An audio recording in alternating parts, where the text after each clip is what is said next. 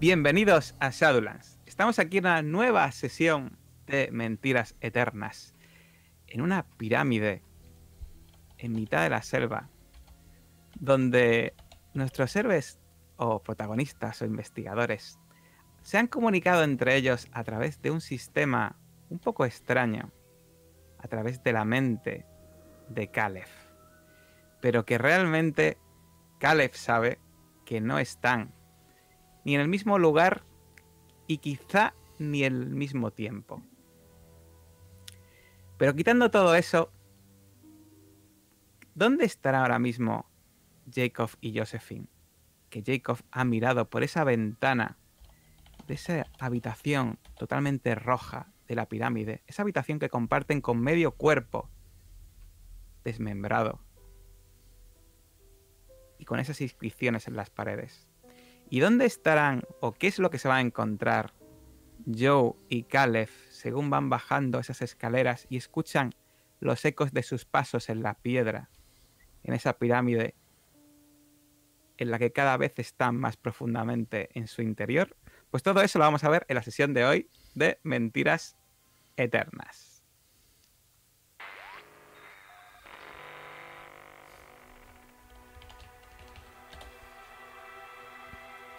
¿Se ha parado? Está, está funcionando.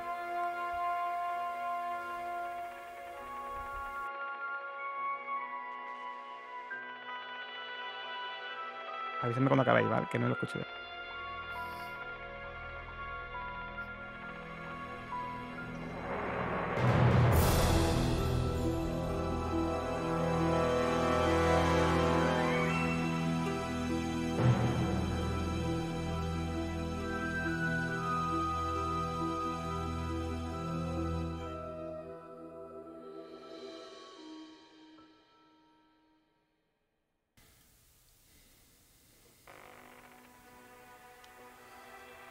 Bueno, escucháis la, la otra, escucháis la otra, ¿no? Ahora, ¿no? La misma. Ha vuelto a empezar la misma. Vale, pues un segundo, huevo, que, ¿eh? no, que no sé por qué. Te está haciendo el tonto. Es ¿Ha parado? pirámide. Sí, Sí, ahora, ahora, mismo no se escucha nada. No se escucha La nada, de- ¿no? No, pero está la de Yucatán, ¿no? Sí. Ya se Ahora escucha sí. Yucatán, ¿no? Vale, Ahora yo no la escucho, pero si la escucháis vosotros, suficiente. Bueno, pues estamos en esa habitación totalmente eh, de piedra, totalmente roja por la piedra, en esa noche, esa noche, se podría decir que noche casi alienígena, porque Jacob está, bueno, está Josephine en una esquina retrepada, escondiéndose un poco de la ventana, debido a que la puso ahí Jacob para protegerla de las flechas de los atacantes que os intentaron matar hace escasos momentos. Pero ahora de repente, después de comunicaros con Caleb, pues eh, estáis en una habitación. que parece que es de noche. Y te asomaste por la ventana, Jacob, y viste un cielo nocturno totalmente despejado, pero que está totalmente ocupado por un inmenso y nublado planeta marrón.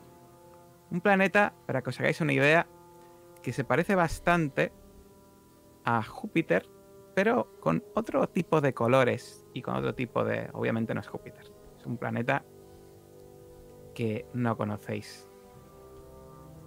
Con remolinos, con... Incluso parece como con hielo seco en superficie. Y cuyo... cuya visión eh, no consigue mermar el hecho de que los sonidos incluso te parezcan, Jacob, que están como más amortiguados en el exterior. ¿Qué hacéis? Me, me, me quedo boquiabierto. Padre Jacob, ¿qué ocurre? Josephine. ¿Recuerda que no sabíamos cuándo estábamos Sí. con esas tribus? Pues ahora no sé dónde. ¿Cómo? Y me levanto y voy hacia donde está el padre Jacob. A mirar por la ventana. ¿Ya no están ahí? Ah, no. Hay una visión diferente, no estamos en la Tierra. Pero qué cosas dice padre Jacob. En el firmamento no se ve la luna. aparto un momento para ver. Bueno, cuando te asomas, eh, ves ese. la noche, pero que en lugar de luna, ves ese planeta gigantesco en el cielo. Ese planeta con una. Eh, con una atmósfera, no sabes muy bien lo que es, pero sin duda, como si tuviese remolinos a su alrededor, en su superficie, y de aspecto totalmente gaseoso. Y es algo que obviamente te impacta tanto que te voy a pedir una prueba de estabilidad. Dificultad 4. Posible pérdida de un puntito. Vamos a empezar suave hoy. Por favor.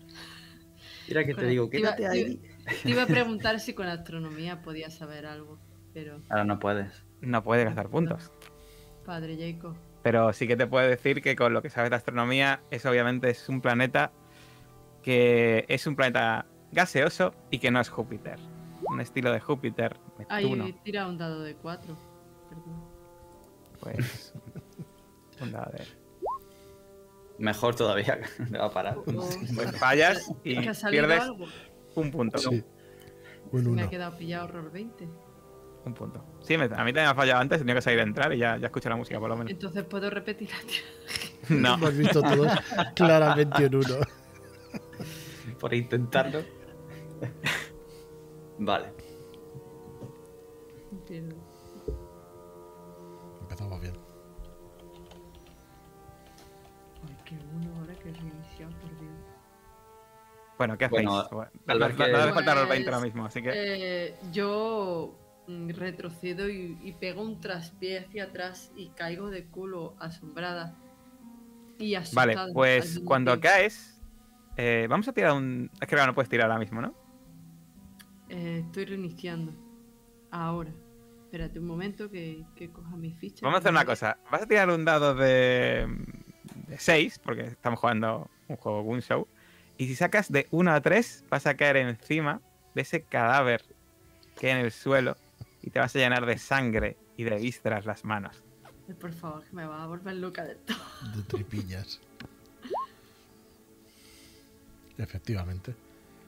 Pues, efectivamente, caes y notas algo blando eh, en el suelo, algo húmedo. Y miras hacia abajo y ves que te has sentado, te has apoyado encima, estás mismo aplastando lo que parece que es el intestino de ese pobre desgraciado que murió partido por la mitad. Y que por supuesto te provoca una repulsión y un... Te sube la bilis desde el estómago a, a la garganta y un grito se te queda en la garganta, aparte de esa prueba de estabilidad que vamos a hacer, por supuesto, posible pérdida de un punto. Dificultad 4. Bueno, pues otro uno, otro puntito que pierdes. Y quiero que me digas cómo te sientes, Josephine. Eh, Yo creo, en ese momento entro en pánico absoluto. Eh, Me, me aparto de- del cuerpo asustada, mm, empiezo a limpiarme las manos en la ropa y voy casi gateando hacia donde está el padre Jacob, totalmente fuera de mí, y te agarro la, la camisa mientras digo, vamos a morir, no vamos a salir de aquí, vamos a morir. Y me voy levantando, agarrándome a ti y me abrazo al padre Jacob. Estoy totalmente asustada. Le ayudo a levantarse y con ese abrazo lo que hago es girarla y quedarme yo mirando a la ventana para que ella no siga viendo eso. Josephine, tranquila. Saldremos de esta de alguna manera o de otra. ¿No ha escuchado la voz de Caleb? Si alguien puede hacer algo, eso es, son ellos, Caleb y Joe. ¿Y no Ha que conseguido es traspasar- de la locura. Ya no sabemos ni lo que oímos. Creemos que hemos oído a Caleb y en realidad no ha sido así. ¿Usted lo cree de verdad? Yo ya no sé qué creer, padre Jacob. Pues si piensa que han sido un sueño, todo esto también lo es. Son visiones. Ese firmamento extraño también es una visión. Podemos dudar de todo, todo lo que está aquí pasando. Su mente es crítica y sabe que puede, que puede que todo sea una ilusión. No hay manera de que sea real. Pero en el caso de que lo sea, igual que hemos venido, volveremos. Usted activó la máquina, ellos pueden hacerlo. Aférrese a su conocimiento. ¿Cómo es posible que estemos en un planeta de repente que no es la Tierra? No es posible. No, no lo es. El estrés, el néctar, la ansiedad, el nerviosismo, todo nos puede afectar. Puede ser una visión. Estos seres malignos, lo que mejor se les da es engañarnos. El mayor engaño del diablo dicen que es hacernos creer que no existe. Es un rey engañando. No le haga caso. Saldremos de aquí. Le separo la cara y le doy un beso en la frente. Josephine, saldremos de aquí. Pero la necesito conmigo. Creo que te has ganado una tirada de psicoanálisis para ver si se le recupera. Ya- recuerdo que te recuerdo que dificultad 4, puedes gastar los puntos que quieras. Y luego, independientemente de los puntos que gastes, si consigues 4 o más, por cada punto que gastes le recuperas 3, porque eres eh, sacerdote. Así que, mm, pues tú verás. Y Gasto dos. Gastas para la tirada. Bueno, vamos a, vamos a ver si se le picia, que te puede pasar en el día de hoy, que ya van dos. For you, padre Jacob. Toma. No te saco pifia, sino más bien un 5, así que 5 más 2 es 7. Lo consigues y ahora cada punto que gastes, uno que recuperas. Y como eh, Josephine, si no me equivoco, está a menos 3, ¿cuántos Tres. quieres gastar? Seis. Voy a gastar.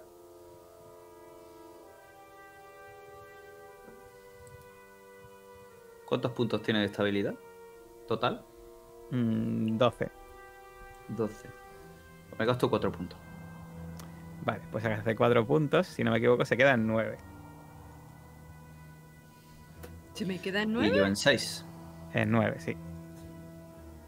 Dios, Siete- Así padre. que, eso, cuenta con. Beso en la frente. Sientes cómo te infunde una calma y un calor. Y mi figura que intenta hacerse fuerte Ni el Papa. eh, te reconforta, aunque probablemente en las piernas esté temblando. Eh, te cojo las manos y te las beso.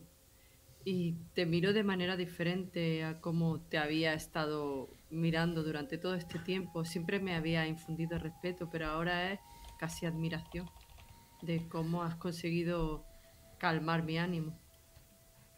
Dios está en nosotros. Nos ayudará. No es Dios quien me ha consolado, sino usted, Padre Jacob. Son sus palabras las que me han llegado. Es su hálito el que me inflama el pecho para hablarle. Mi armadura es la fe en Dios.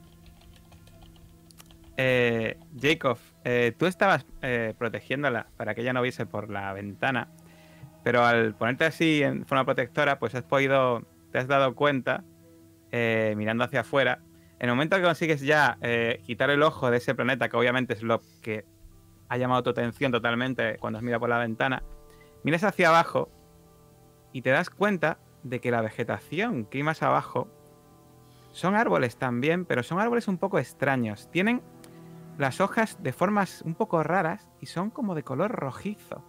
Y las piedras que hay en la parte exterior parece que tienen la misma distribución que tenían en, en el lugar en el que supone que habéis entrado. Pero hay algo en, el, en su estructura o en su forma o en su material que parece distinto. Y además, hay algo que de repente se abren tus ojos como platos porque ves un montón de cadáveres de indígenas por toda la explanada que se ve en la ventana. Y cuando aún no puedes dejar de sorprenderte mirando esos cadáveres y casi imagino que aprietas a Josephine para que no mire, de repente empiezas a escuchar un zumbido, tanto tú como Josephine. Que empieza a subir retírese. y de repente cambia un poco la luz exterior. Pero vamos a cambiar y vamos a ir a Joe y a Caleb, que están ahora mismo bajando esas escaleras totalmente oscuras. Llevaba, lleváis linterna, ¿no? Si no me equivoco, o algo así, ¿no? ¿Un mechero? Es un mechero, era un mechero. Ya veis que ese mechero, ese mechero que ilumina menos de lo que os gustaría y que consigue eh, que os deis cuenta de que mientras más bajáis, más húmedas parecen las paredes y el suelo. Y cuando llegáis abajo esa escalera que da unos cuantos giros, pues veis un pasillo que se introduce en el interior de la pirámide con la roca antigua a vuestro alrededor y, a- y- y, bueno, y no, consegui- no conseguís, conseguís ver mucho más allá por culpa de que la luz no es demasiado intensa. ¿Qué hacéis? Solo tenemos un camino, ¿no? O No tenemos de más nuevo. opción. Así que Vamos a continuar. Sí. Muy bien. Pues según vais avanzando, eh, escucháis el eco de vuestros pasos y escucháis el sonido de vuestra respiración. El lugar resulta eh, incluso tan húmedo que, ahí sentís los goterones de sudor cayendo por vuestra espalda. Y llegáis a una esquina que gira y cuando gira veis algo que os llama bastante la atención. Es un pasillo. Voy a ver si lo puedo compartir. Un segundo, que tengo por aquí una imagen. Un pasillo bastante extraño. Es como eh, si eh, en el suelo es un pasillo que tiene pues una forma que es bastante bajo y es como si en el suelo hubiese una especie de baldosas gigantes bastante grandes en el centro justo eh, de ese largo pasillo y se ve que es largo porque incluso sentís el aullido del viento que viene del fondo. Veis que son como dos filas de baldosas, que además son baldosas que no tienen argamasa entre medias, sino que tienen como huecos entre, entre ellas y la pared y entre ellas mismas, entre esta, en esta fila, en el medio. Lo veis, ¿no? Por si te ha llegado la imagen, ¿no? Sí. Sí. ¿Qué, ¿De qué dónde bajamos por el- eso? ¿Por la cruz? Eh, no, la de la cruz se supone que es algo que está en medio que no veis vosotros ahora mismo. Vosotros estáis o- ahora mismo por la parte de abajo, ¿vale? Ah. Eh, Vale. Vale, vale. Ando por la parte de abajo y frontalmente nos encontramos con este pasillo y esas Correcto. baldosas. ¿Qué demonios Correcto. es esto, Caleb? No, no.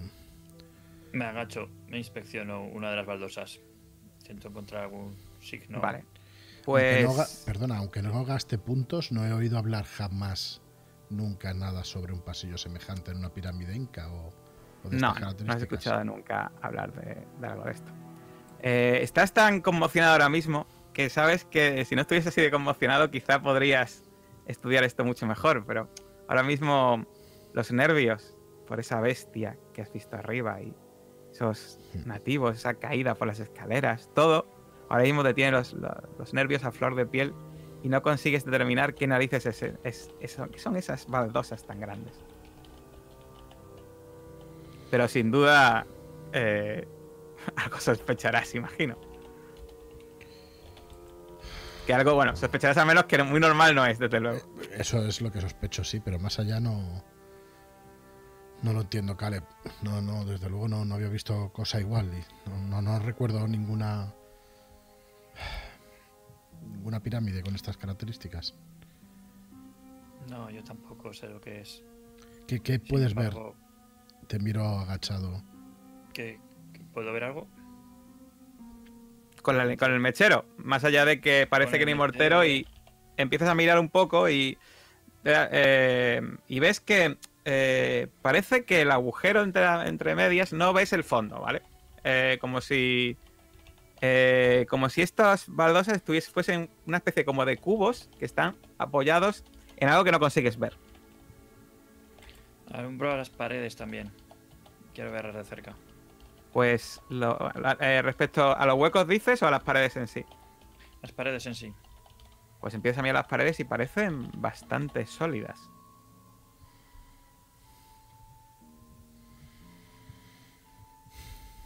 Señor Hill, sigue habiendo solo un camino.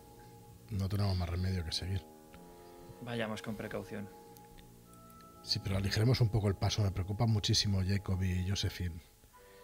Hemos de salir de aquí y buscar algo de ayuda para sacar a esa bestia de allí, que podamos sacarlos de, de donde se han El metido. tema es que, señor Hill, no están ni aquí ni ahora. Pero... Joder, pero ¿cómo? Bueno, es- continuemos. No, no puedo entenderlo. Tenemos que llegar hasta ellos, pero no quiere decir que corriendo más lleguemos antes. Bien, confío en usted, ya lo sabe, Caleb. Ya lo sabes. Vamos, vamos. Voy pisando cuidadosamente. Vale. eh, ¿Quién va a entrar primero? ¿O vais a entrar a la vez? Entro yo, entro yo. Eh, las, perdona, las baldosas están tan separadas como las vemos. ¿Cabe una pierna entre baldosa y baldosa? Eh, sí. Joder. Y si me agacho, aquello, has dicho que es ar- argamasa, no había nada de eso, ¿no? Sino, No hay ¿es argamasa, no. De hecho, Es- la luz tan, es- tan escueta que tienes no te permite ver mucho más allá del, del huequecillo. Vale, pero voy palpando. ¿Quieres meter la mano? Sí. Pues Me empiezas a meter la mano hasta donde puedes llegar y eh, imagino que lo haces sin tocar uno de esos cubitos, ¿no? Imagino, uno de esos cuadrados, ¿no? Eso es. Pues ves que la mano no llega a tocar el fondo. La saco enseguida. Sí, pero, pero qué demonios. Son pilares de está un, piedra. poco, está un poco húmeda, quizá. Pero no has tocado agua, ¿eh? Me, la, me la miro al lado del. alu- Alumbra aquí, Caleb. ¿Es agua? Lo que. No. Se ve que, pues es igual un poco de humedad. o- Son pilares, Caleb. Son pilares, pilares de roca viva. Uno al lado de otro. Y no hay fondo. Voy a coger una pequeña moneda y la voy a tirar Vale. en uno de los huecos. Pues cuando tiras la moneda, escuchas que la moneda cae y escuchas una especie como de golpe, como si hubiese dado con algo eh, sólido, y un repiqueteo como si eh, hubiese rebotado con algo, pero desde luego eh, te da la sensación de que, ha, de que ha caído más de lo que debería haber caído si esto fuese un cubo. O sea, si esto fuese un cubo, teniendo en cuenta la altura, o sea, da la sensación de que ha caído más de lo que debería haber caído. No entiendo nada, Caleb. Va- No tenemos margen de error. Vamos, antes de que nos quedemos sin luz. Vale, pues entonces, Caleb, das un paso. Concretamente, ¿cómo vas a pasar? ¿Me lo puedes describir o na- narrar? A ver, por la silueta que estoy viendo, Por alusiones. sí es más o menos eh, el tamaño que, que tenemos nosotros es, es así, ¿no? O sea, la escala es correcta con lo que Correcto. estamos viendo en la imagen, ¿no? Correcto. Vale. Pues lo que hago es, estando en uno de los bloques, me acerco al borde y con una de las piernas intento golpear al siguiente. A ver si se cae o no. Y si no O sea, antes, antes de, de pisar uno, le das con el pie, ¿no? eso es. Ahí se cae, ¿no? Eso Pues es. le, le haces así, parece sólido, como si estuviese apoyado contra el suelo o contra algo. Pero bueno, no me fío, ¿eh? Yo voy bloque a bloque así. Bueno, pues en el momento que pones los pies en un bloque, te das cuenta que empieza a girar de repente como si estuviese, imagínate como si lo hubiesen pinchado como un pincho moruno el bloque por el medio y girase en dirección hacia el centro. Y quiero que hagas una prueba de atletismo Sí. de em, dificultad 3. No voy a gastar. No vas a gastar, ¿vale? No puedo, ¿no? No, no, eh, en general sí, Sí, se pueden. No la se pueden gastar sí. investigación. ¿Se puede? Vale, vale. Sí, sí. Hostia, pues a ver si gasto. Ah, hasta un puntillo.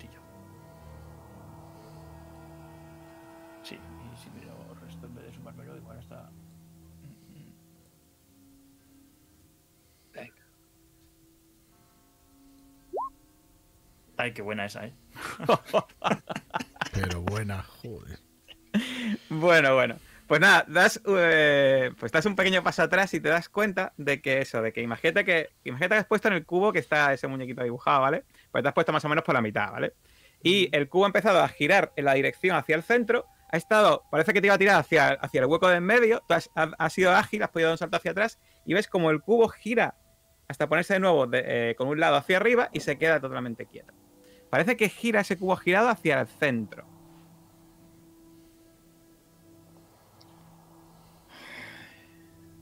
Señor Gil. Ahora tienes. Ahora, bueno, ya sabes que tiene varias opciones. O sea, en plan, si has visto un mono amarillo, las conocerás todas. ¿Ha visto cómo, cómo funciona esto? No, tío, no.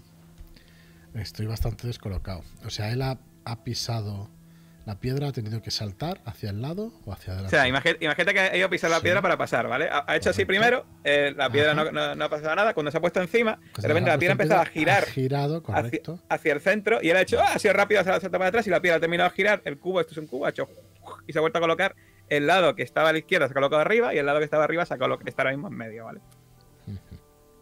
¿Y hay algún tipo de símbolo? Al- Alumbra, por favor, Caleb. Alumbro. Pues nada, parece igual. O sea, la sensación que os ha dado es que eh, el cubo está insertado, está, tiene algo en medio que lo hace girar, ¿vale? Pero qué demonios. ¿Y la piedra de al lado será igual? Venga, voy a saltar yo de al lado. Bueno, pues imagino que a estas alturas eh, no, no te vas a poner en plan a saltar, ¿no? Si te pondrás, pondrás fuerza a ver si gira. Correcto. Y te das cuenta que hacia la pared no gira, pero hacia el otro lado sí que gira. Y apartas la pierna y ves como el cubo hace y se coloca también. Parece que los cubos están hechos de forma que si os ponéis peso en, en la mitad más o menos de hacia allá, o sea, si no ponéis peso a este lado, pues el- los cubos tienden a girar para parece que para, parece que colaros por en medio, ¿vale? O sea que podríamos pasar con los pies en el exterior de los cubos o no nos llegarían. Podríais pasar, eso sí. Eh, tenéis que ir con mucho cuidado por la inclinación de la pared y tal. Pero Igual una prueba de dificultad 2 de atletismo, pero que podréis. De dificultad 2. ¿Me gasto ya los puntos o, o luego te lo digo? Vale, pues si deducimos eso, vamos a hacer la primera prueba pegados a la pared. Como está este hombre. De la foto. Dificultad 2. Sí, incluso, incluso diría que un poco más, por el tema de, eh, de evitar. Vale, la tirada la hacemos igual, ¿no? Por lo de la pifia. Mm, yo diría que. Yo diría que en este caso. eh, es que. Le, le vamos a poner un poco de emoción, venga. Vamos a poner un poco de emoción, que sí, ya decía que. Siempre que haya emoción es divertido. Me gasto uno, que es absurdo, ¿no? Gastarse más. En realidad es absurdo gastarse nada, porque sacas un 2 en el dado. Correcto. Vale. Pues venga. O sea que salvo que saquéis pifia, vais bien. ¿Vale? Ya sabéis que esto es la típica invocación de Master. Eso es bueno porque así me coges. Así, eso te iba a decir, así te ayudo A- lo que haga falta. Abra los brazos, señor Gil, que voy. Hostia. Uh, va. Nada. Prueba de Eh, atletismo a mí. no suponen, Yo creo que no nos supone preocupa. ningún tipo de problema. Y empezáis a avanzar eh, pues con mucho cuidado por uno de los lados. Y con, me imagino que irá primero Caleb, ¿no? Con la. Sí. Con, con el mechero. Y cuando vais avanzando por ese pasillo, eh, con mucho cuidado y siempre atentos al suelo, de repente os dais cuenta que del centro del pasillo salen dos pasadizos a los lados. Un poco más adelante hay un pasadizo a la izquierda y un pasadizo a la derecha. Y antes de que decidáis qué hacéis con ese pasadizo, vamos a cambiar, por supuesto. Y vamos a volver a Josephine y Jacob. Jacob, ¿tú has cerrado los ojos directamente o estás mirando por la ventana? Te pregunto. No, no, estoy mirando por la ventana. Mm, No podía evitarlo. Ha sido separarme del beso que le he dado y, Vale, y estoy mirando. vale, pues ahora estás mirando por la ventana y ves que está oscuro. Ah, no, también espera. Había pasado un zumbido y había pasado Sí, algo zumbido. raro, ¿no? Zumbido. Vale, vale. ¿Sigue mirando por la ventana después del zumbido? Sí, ¿no? Eh, Me quedaría mirando a Josephine. Vale. Pues entonces. Tenga cuidado. Ah, puede salir alguna flecha. ¿Qué hacemos? ¿Nos quedamos aquí? está- Estáis ahora mismo abrazados. ¿Esperamos ayuda? Eh, ya sabe que el zumbido, cuando sonó el zumbido, cortó por la mitad a este pobre desgraciado. No sé hacia dónde podemos movernos. Dentro de aquí no creo que haya problema. La cuestión es intentar salir sin ayuda y que nos pille ese zumbido.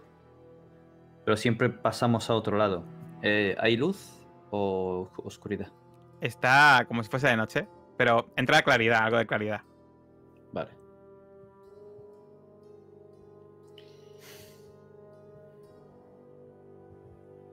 Yo no puedo evitar mirar otra vez hacia la ventana, donde está mirando el padre de Clark. Vale. Bueno, de hecho el padre ahora mismo está mirando a ti y tú de repente echas una mirada a la ventana y cuando miras al exterior ves que está el mismo planeta que habéis visto antes, pero ahora en su superficie el cielo está eh, como sacudido por un montón de tormentas con muchos rayos. Pero eh, no es eso lo que eh, monopoliza tu visión. Miras hacia abajo y ves que en el exterior, donde debería estar estas ruinas esta maleza, esta selva, lo que hay son cráteres y ceniza y el cielo tiene un montón de nubes extrañas llenas de rayos. Y en el centro de esos cráteres y enfrente de la pirámide, lo que hay es algo que hace que tu mente se vuelva casi del revés. Ves un ser negro como la noche, cubierto de escamas, una rechoncha monstruosidad tentaculada, con pezuñas y con colas cubiertas de púas, que posee una boca casi como si fuese un pico, repleta de fieros colmillos y con unas alas curvadas que se pliegan en, en en una enorme joroba a su espalda. Parece una especie de sapo jorobado hinchado, pero también es una especie de mezcla de una gigantesca ave marina. Y quiero que hagas... Bueno, es de un tamaño... Dirías que es de un tamaño casi de la misma altura de la pirámide. Oh, Dios mío, pero se dirige hacia la pirámide. Está... es- No está quieta esa figura, pero cuando la miras, de repente sus ojos se levantan y se cruzan contigo. Y quiero que hagas una prueba de estabilidad de dificultad 5. Y la pérdida, si la pasas, vas a perder 3 de estabilidad y 1 de cordura. Y si fallas, vas a perder 6 de estabilidad y 2 de cordura. ¿Qué me dices? Sí. Ay, por Dios. Que voy a perder sí o sí. Espérate, espérate, a ver cuánto tengo de estabilidad. Cuidado, ¿eh? Cuidado. Ya, ya, pues como pifi. Llevas dos pifias. Tío, tío. Yo me la jugaba a pelo, ¿eh? Eh, es que ¿cómo voy a jugar? ¿Cu- ¿Cuánto es la Dificultad dificultad? 5. Que polla, ¿cómo voy a...? Perdón. ¿Y qué te gastas? ¿Tres puntos? Y Si te gastas 3 y, la pasas, pierde lo mismo que si fallas. ¿eh? Así que. a ver, es verdad que en este caso, es verdad que en este caso igual lo puedes hacer para preservar la cordura. Porque Sí, es sí vale cierto que la cordura no se recupera prácticamente de ninguna forma. Me Entonces gasto- es verdad que en este caso igual lo puedes hacer por la idea de preservar la cordura. Ya he gastado dos puntos. Vale. Uy, estoy poniéndome más. Dos puntos es razonable, ¿no? Casi tres. Yo iba a Vale. pelo. Pues voy a poner ya con 7. Vale, pues mira. ¿Ves? Pero no Bueno, pierdo pues, cordura. Ya, sí. Pierdes, pierdes 3 de estabilidad y 1 de cordura, Ah, ¿vale? bueno, claro, pierde cinco igual. Cinco. Bueno, ¿Uno de sí. cordura? 1 de cordura. Sí. Pero Si sí. fallas era dos. Si fallas será 2, correcto. ¿Y qué sientes al ver ese ser? Eh, me meo encima. Vale, pues estás, pánico que se me aflojan los... No me hago caca, evidentemente, pero, pero yo creo que me meo encima. Y mm, empiezo a balbucear. No soy capaz de decir ninguna palabra inteligible. Empiezo a balbucear y, y tiro de ti hacia atrás como alejándonos de la, de la ventana. No mires. ¿Cómo que tiras de mí? Si yo estoy allí, eres tú la que De te hecho- has acercado. De hecho, Ah, no vale. estás abrazado, estás abrazado a ella, ella, eh, tú estás mirándola a ella, y ella de repente ha mirado para la ventana y de repente has, has empezado a sentir una calidez, algo caliente que te moja las piernas, Jacob. Eh, y ves como de repente eh, Josephine está con una cara de pánico mirando para la ventana, balbuceando. ¿Qué haces, Jacob? Son engaños, Josephine, no se olvide. No se olvide, no es real. No es real. No es real. ¿Miras, ¿Miras esa no realidad, Jacob, o no la miras? No, no, estoy, he mirado el- la humedad calentica y la miro a ella. Eh, Intento, si puedo resistirme, intento no mirar a la ventana. Si al ver intenta cómo ha sido su ventana, reacción. Si intenta Vale. mirar, yo le cojo la cabeza para que solo me mire a mí. Es tanto Vale. pánico que el que tú sabrás, pasado- Jota, si me quieres hacer una tirada o no. No, no te voy a hacer tirada. En este caso, además, eh, vas a ver a por qué. Eh, bueno, Josephine, tú imagino que has dejado de mirar ese ser, te has apartado a la Yo ventana, ¿no? Sí, sí, yo intento fijarme, una vez que el padre Clar intenta Mm. captar mi atención con su voz y sus palabras, intento fijarme solo en su ojo. Vale. Pues eh, por el rabillo del ojo, cuando os apartáis de la ventana para no ver por la ventana, os dais cuenta de que la pared que da al exterior, de repente, eh, está como eh, cambiando de color y empieza como a ponerse eh, como transparente, como esos bocadillos de chorizo envueltos en papel, que el papel transparenta, pues eso, el papel empieza a transparentar y eh, se convierte en una especie de... Toda la pared se convierte en una ventana gigantesca Mientras, obviamente, eh, ese ser, de- desde la- su parte superior, una especie de arco voltaico sale en su dirección y os impacta en la cabeza a los dos. Y os. eh, en, ese, en ese momento vuestra mente conecta con la de ese ser. Y por supuesto, Jacob, tú tienes que tirar lo mismo que ha tirado hace un momento Josephine. Sí, por favor, Jota, ¿me puedes repetir cuántos puntos de estabilidad he perdido? Tienes que tirar ahora mismo cuatro. Que Y tengo uno que de- tener y- cuatro. Vale. Cuatro. Y, y siete de cordura. Y Jacob, tú decides. Pues sí que estoy negativo. ¿Para qué me voy a gastar? Mm, pues. eh, No, aquí voy a pelo. muy bien, pues tira. Bueno, lo bueno es que aunque falles, aún no mueres. Es a menos 12 la muerte de locura. Te- mira, mira, se lo da vuelta. ¿Dónde está aquí esta estabilidad aquí? El Señor mi, fal- mi pastor, nada me falta. ¡Toma! Pues solo Seis. pierdes 3, ¿vale? Te quedas en menos 7. Y te quedas en 6 de cordura. No, perdón. Menos, perdón, No, perdón, no, menos cuatro. Menos 4, menos ¿No? 4. Que se lo está viendo a Fran, ¿sabes?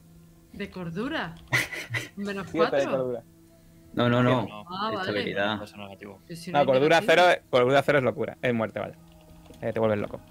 Vale, pues, ¿qué sientes al ver esa criatura y ver esa pared totalmente transparente y ese ser que os está mirando fijamente y que, y que acaba de conectar vuestras mentes? Bueno, mientras vas pensándolo, os digo que mm, empezáis a temblar y a convulsionar en el momento que vuestra mente se conecta con la de ese ser. Es una mente, es como si de repente eh, eh, vuestro cerebro empezase a temblar dentro de, de vuestra cabeza y empezáis a- a convulsionar de pie sin caeros al suelo y escucháis una voz en vuestra mente que dice, la verdad, dejadme que vea vuestras verdades. Y durante un terrible momento, vuestras dos mentes se fusionan con las de ese ser y empiezan a entremezclarse entre ellas mientras notáis como algo hurga en vuestra mente. Y ahora os quiero pedir que me digáis lo peor, el peor acto que ha cometido en su vida vuestro personaje y ese acto ahora mismo lo va a saber esa entidad y lo va a saber la otra persona que está con vosotros. Lo peor que ha hecho en su vida, lo más despreciable, algo que nunca diría a nadie que siempre ha estado en su interior. Pues eso, de repente, aflora y tanto ese ser como vosotros lo escucháis en vuestra mente. Pues mientras dos lagrimones se me caen por la cara al rebuscar en la profunda caja en la que yo había guardado eso, esa caja de vergüenza y aflorarlo, mostrarlo, mientras intento resistirme a ese diablo, eh, lo veo tan claramente. Las caricias, los besos, los dos cuerpos desnudos. El mío, esa habitación de hotel en Brooklyn. Hace ya mucho tiempo, antes de ir a la guerra. Justo me iba a ir y... Bueno, no podíamos casarnos, así que... Desde entonces no volví a ver al padre Mike. Así que... Fue un acto doblemente terrible. Por mi celibato, por ser sodomía y lo guardo en lo más profundo como una marca de vergüenza. Pero ahora Josephine lo sabe. Y tú sabes algo de Josephine. ¿Qué es lo que va a averiguar el padre Jacob de Josephine? Que ya no, pero su hermana murió por una enfermedad. Eh, sus padres, ella cree que fueron bastante descuidados y, le hizo patente que, que ellos eran los culpables de la muerte de su hermana por no haber hecho nada. Y renegó de ellos durante mucho tiempo y cada vez que los veía se los recordaba continuamente hasta que mi madre cayó en una depresión. No me siento orgullosa de ello, pero... Pues tú, Jacob, puedes ver a la madre de Josephine llorando destrozada en su cuarto mientras mira la foto de la hermana de Josephine y piensa y ves a Josephine siendo implacable con ella, tratándola como basura. Y puedes ver esa, ese remordimiento de Josephine en su interior aún más alto que el que tuvo en Ciudad de México. Ese remordimiento y ese secreto que ahora mismo tú también compartes. y escucháis la voz de ese ser que os dice, de repente, bueno, que no, no, dice, grita, escucháis un grito inhumano. ¡Ah! Un grito. Es el mentiroso, ese maldito mentiroso. Está en la tierra. Decidme. Lo estáis buscando, ¿verdad? Siempre confundiéndome con él, maldito escondiéndose en las verdades de los demás. ¿Quién eres?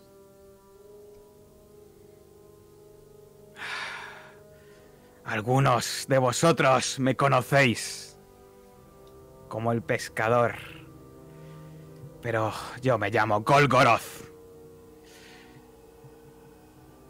Golgoroth. Pero no es eso lo que quiero hablar con vosotros. ¿Quién es el mentiroso? El mentiroso, la cosa del millar de bocas, ese ser que se hace pasar por mí y por más. Ese maldito escurridizo, asqueroso. Ah, odio que odio que ese maldito se haga pasar por mí. Y vosotros confundiéndome con él. Estoy por mataros ahora mismo. Si no me fueseis útiles, Útiles. Demonio inmundo. Sal de mi cabeza. Vuelvo al infierno. De repente ves como un rayo sale de su cabeza y te impacta y eh, te va a producir un dado de 6 puntitos de daño, ¿vale? Uy. Vamos a tirar un dado así.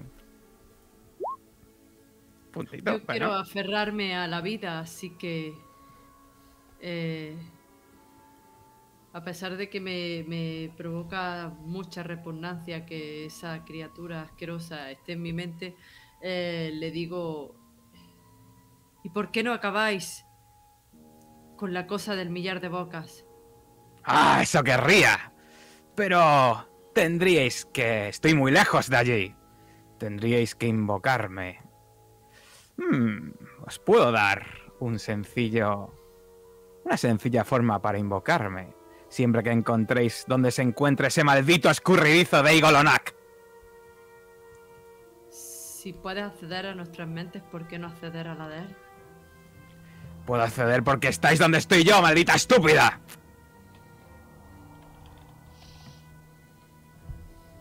Eh, no puedo evitar eh, pensar en ese momento y lo leerá. mm, Maldita criatura repugnante. Vale, pues rayo. Así de simple. Pues dos puntitos de daño, ¿vale? Qué suerte. Tú también quieres engañarnos. Yo no os quiero engañar. demonio. ¿Acaso os miento? ¿Acaso os miento si os digo que ese ser quiere dominaros a todos? Quiere conquistar vuestras mentes con sus artes, seduciéndoos con su con sus propios jugos.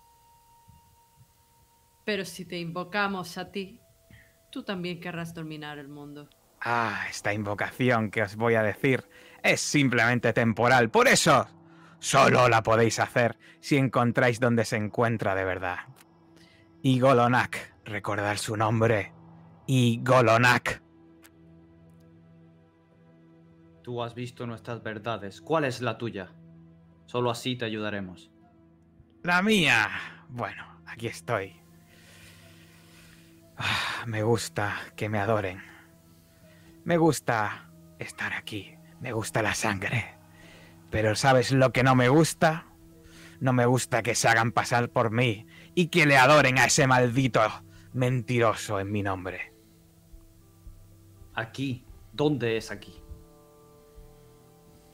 Mira por la ventana. Estás en mi hogar, maldito estúpido.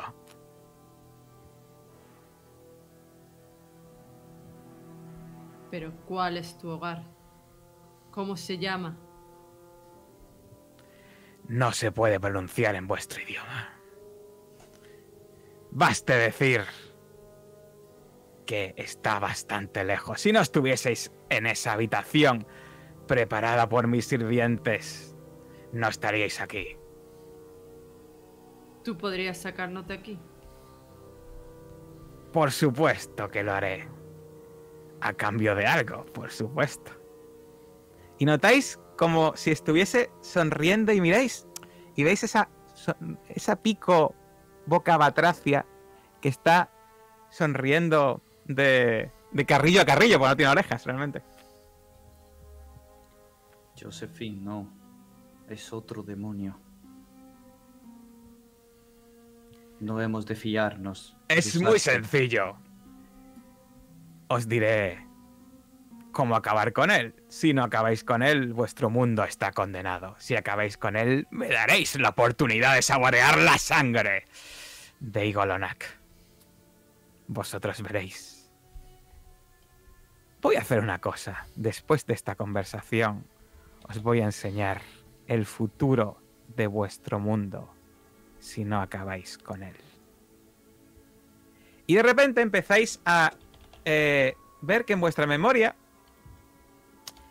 eh, hay algo como si lo hubieseis estudiado, pero que obviamente no lo habéis estudiado nunca y que aparece en vuestra mente, eh, pues porque sí, ¿vale? Y es pues este hechizo que os acabo de poner ahora, que lo podéis ver. Sí. ¿Alguien lo puede leer? Sí. Hechizo convocar aspecto de Golgoroth. Golgoroth otorgará a todo aquel investigador que lo desee el conocimiento de un encantamiento para convocarle y luchar contra Igolonak, el mentiroso del más allá, una vez hayan llegado hasta el cuerpo de dicho dios. Este hechizo solo funcionará junto al cuerpo del mentiroso, pero si se, utiliza antes de ese momento, es probable que Golgoroth llegue enfurecido y listo para luchar contra lo que sea. En este caso, luchar probablemente significará devorar a aquellos que hayan lanzado el hechizo.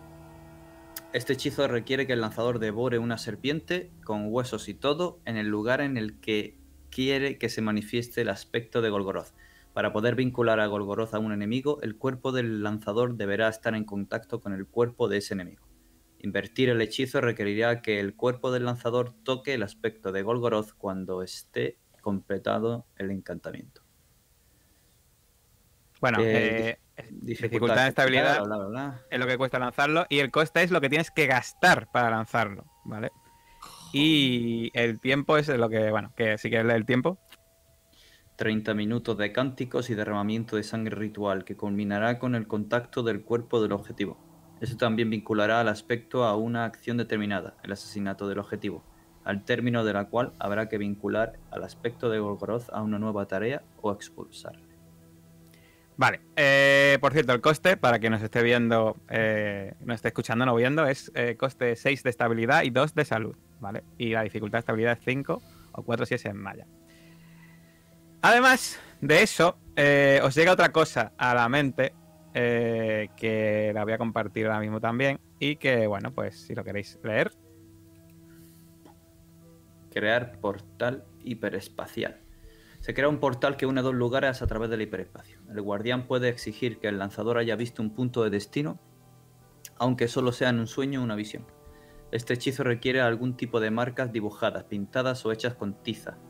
Emplear un portal ya creado cuesta un punto de estabilidad, además de cualquier coste debido a las vistas o amenazas existentes en el destino. El destino no necesita encontrarse en el universo tetradimensional del espacio-tiempo convencional. Este hechizo permite, eh, permite el viaje a otras dimensiones, planos y universos de bolsillo, pero solo con un guía o visión. La dificultad del control de estabilidad es 5, 4 con física, 3 con un gasto de punto en física, coste 2 puntos de estabilidad o 4 puntos de salud, que se doblan por cada incremento de distancia continental, global, interplanetaria, interestelar, intergaláctica.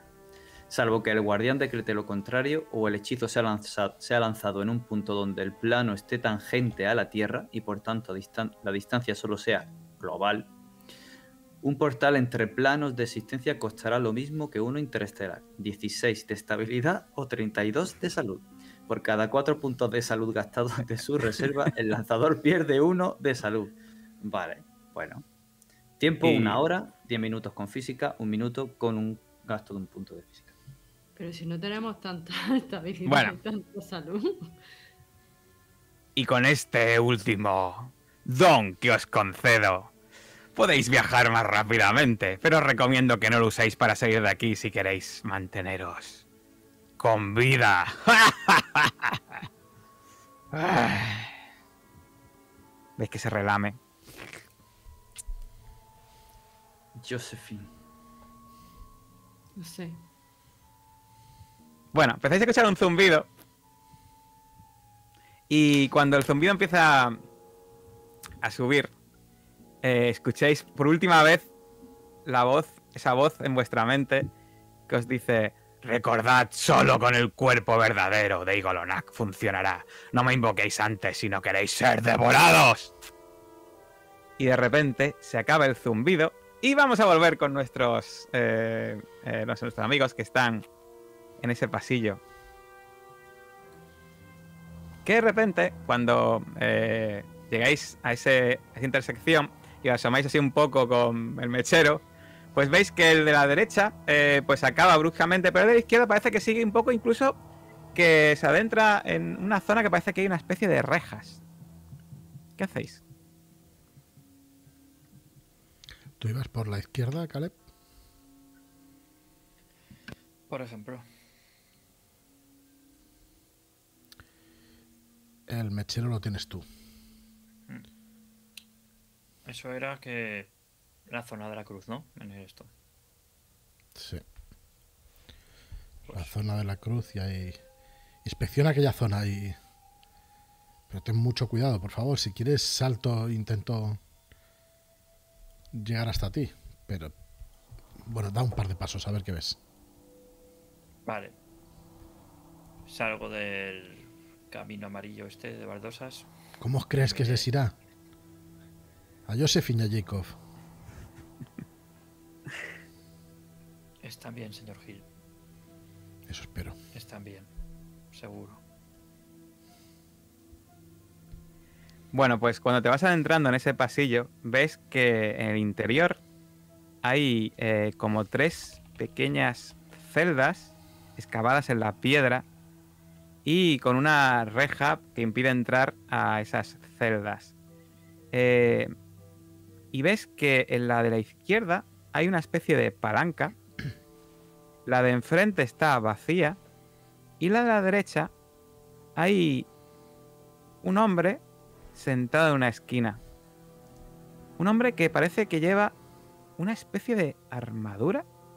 Cuando eh, eh, levantas el mechero y, lo miras, ves que lleva eh, una armadura y debajo de esa armadura lleva unas ropas hechas jirones. Una armadura un poco especial porque tiene unas plumas como si estuviesen un poco eh, ensuciadas. El casco es un casco de hierro con una especie de vuelos.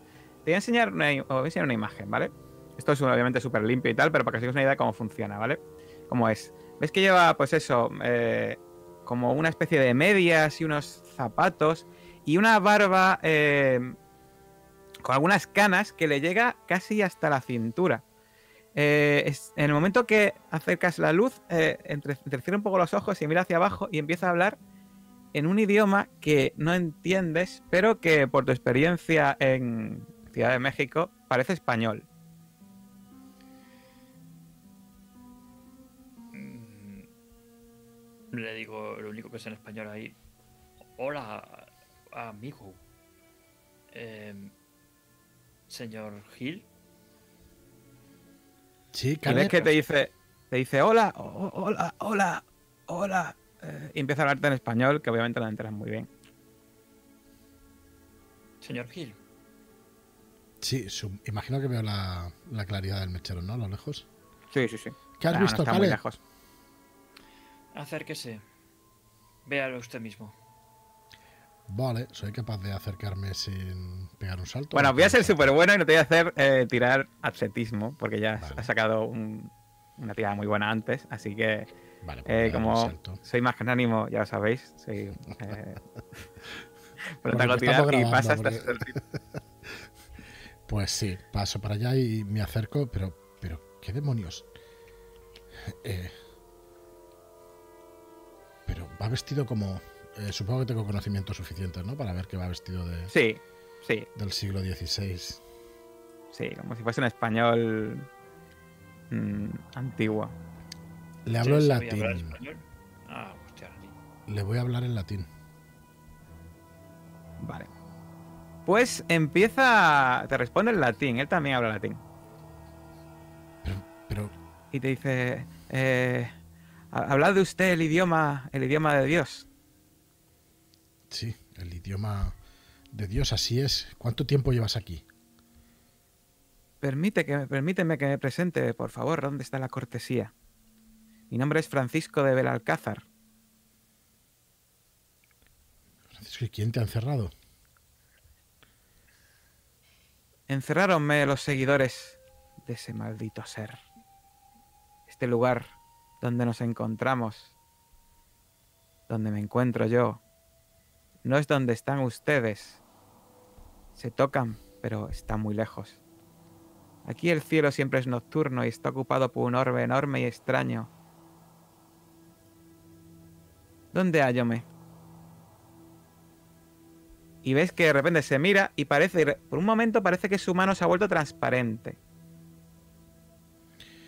Voy a meter la mano entre las rejas, intentar cogerle el brazo. Vale, pues se lo coges y eh, parece sólido. Pero hay un momento cuando si tiras un poco, de repente se suelta como si, hubiese, como si tu mano hubiese atravesado agua. ¿Está aquí con nosotros? ¿Te encuentras bien? Bien, encuéntrome. Vuesas mercedes no son españoles, ¿estoy en lo cierto? No, no lo somos. Muchos siglos han pasado desde que entraste aquí. Siglos. Dios mío. Mis hombres. Muertos todos están. Afortunados son los que con Dios están reunidos, a pesar de su indigna y cruel muerte. Escapar de aquí nunca podré, nunca. No parece que haya forma alguna tierra firme desde este purgatorio. Ten fe, has de tener fe. Voy a mirar la cerradura de si tiene las rejas algún tipo de cerradura o algo. Sí, sí, de hecho parece bastante sencilla y simple. Eh, no tienes que gastar puntos para. eh, así Eso, que vas a tener suerte en ese sentido. pregunta. No- Pues vas a tener suerte y, y la puedes abrir si quieres. sí. Voy a, poner, a, a manipularla a ver si puedo abrirla. Se abre con un chasquido. Por favor, acompáñennos y explíquenos eh, cómo entró aquí, si todo lo que conozca sobre este lugar y, y la manera de salir de aquí. ¿Sabe usted más de lo que nos está diciendo, cierto? Cierto es. Miren, eh, a- abra usted esa puerta. Abra us- abra usted esa puerta, por favor. Y señala la puerta a la palanca.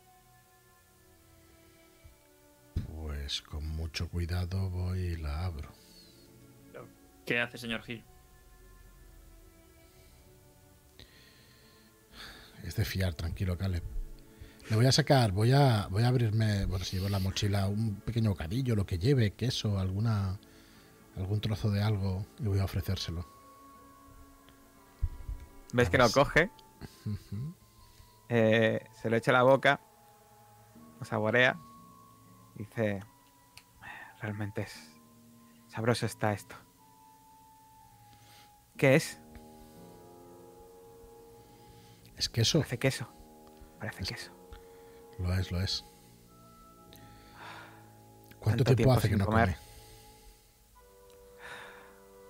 horas, días, semanas, meses. Raro es el tiempo aquí. Dele usted a esa palanca, por favor. ¿Y qué es lo que nos hará? ¿Qué es lo que hará esa palanca? Andar por ahí sin riesgo de caer. Lo hacen los Hohul. Le doy inmediatamente, eh, acciono la palanca. Bueno, veis que cuando le das empieza a andar hacia el pasillo. Veis que de vez en cuando como parpadea, ¿vale? Como un poco raro. Y eh, vuelve a andar hacia el camino que habéis venido vosotros. Y, os dice, caso háganme. El dios pagano al que adoran estos salvajes Hohul real es real. Pero el dios todopoderoso no es. Ya que carne anhela para devorar e insignificantes atenciones y adulaciones de una forma nada divina deberían ser. Pero es muy mezquino. Deben ustedes irse de aquí inmediatamente. No sé qué han venido a buscar, pero la muerte solo encontrarán. No hemos venido solos, no podemos irnos sin nuestros compañeros. ¿Nos ayudarás a encontrarlos? Eso haré.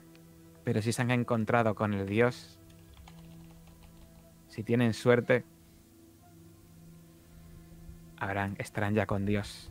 Óyeme, óyesme, maldito monstruo, insignificante eres. Se salvarán. Ellos se salvarán. Tranquilo, tranquilo. Tranquilo, pase, pase usted primero. Le digo en- enseñándole el pasillo. ¿Qué le pasa? ¿Por qué está tan exaltado? Son muchos siglos, Caleb. No, no rige bien, no. Muchos estoy- siglos, la verdad es que, o sea, eh, creo, Joe la ha asumido rápidamente, ¿no? Que el tío es de otra época y tal. Yo creo que es algo que igual merece una tirada de estabilidad, ¿no? Es posible, no te digo que no. Pues vamos a hacer una tirada de dificultad 4 y posible pérdida de dos puntitos, ¿no? Así. Dificultad Suave. 4 y posible. Madre mía, decidme adiós. Yo también la tengo que hacer. Uy. Claro. Bueno, ¿Qué has hoy hemos visto un 5. Hoy hemos visto Ah. cosas más extrañas.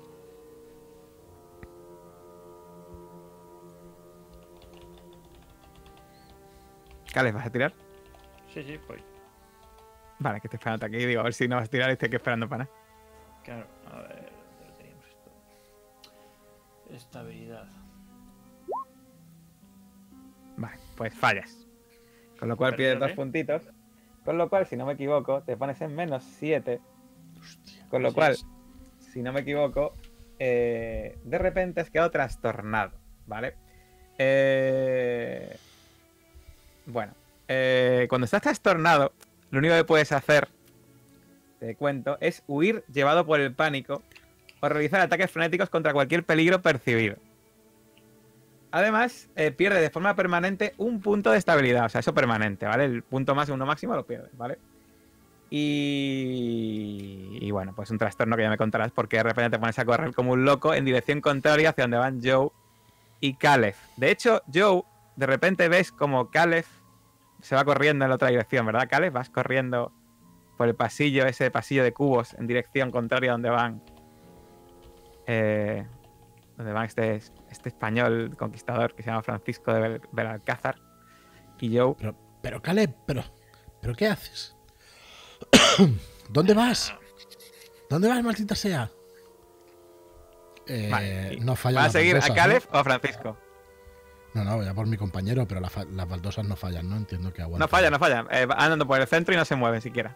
Voy con él. O sea, y de hecho, Caleb va pisando. ¡buah! Pero nada, no. Pues en cuanto veo que son. Que es terreno firme, voy hacia él corriendo. Vale, y Fra- eh, Francisco, cuando ves que va hacia allá, dice. "Mm, A cuidar, cuidar a los compañeros. Es lo que debía hacer yo. Te acompañaré.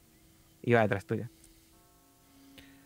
Le voy gritando, ¿qué hay en el otro extremo? En el otro lado del pasillo. A ver si me. ¿A Francisco se lo dices? Sí. No lo sé, nunca he andado por aquí. Puede que la bestia, puede que sus fauces abiertas esperando devorarnos. No lo sé. Pero creo que su amigo lo va a averiguar en escasos segundos. Y vamos a cambiar de nuevo al otro grupo mientras Caleb va corriendo por ese pasillo en dirección a vete a saber qué. Con el mechero ya apagando por el, porque te quema un poco y... No sé, si- ¿lo, lo llegas a soltar cuando te quemas con el mechero? ¿Caleb? No, no. O sea, la apagas, ¿no? Me imagino. Estás loco, pero tonto no, ¿no? Eso es. Vale, pues... Estamos en Ah, ese vale. punto. Vale. Pues. eh, de repente. eh, estáis. eh, Jacob y Josephine. En, ya la pared vuelve a ser sólida, ¿vale? Y escucháis. eh, como el ruido. El sonido. Que parece, parece una especie de como de música saliendo del exterior. Y da la sensación de que es de día, pero como si estuviese nublado. ¿Qué hacéis? ¿Escuchas esa música, padre Jacob?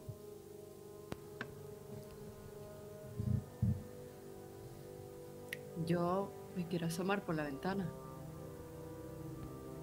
Vale. Pues cuando Guarde te asomas, cuidado. lo que ves es que estás en la Tierra. No hay duda de que estás en la Tierra.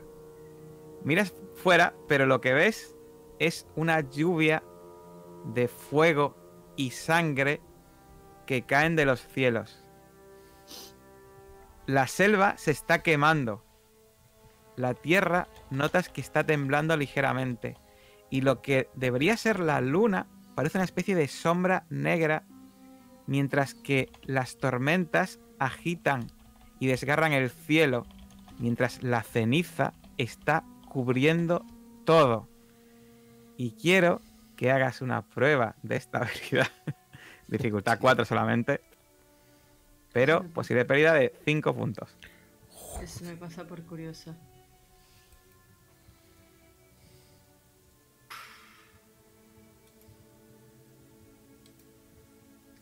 Pero 5 puntos no, 4.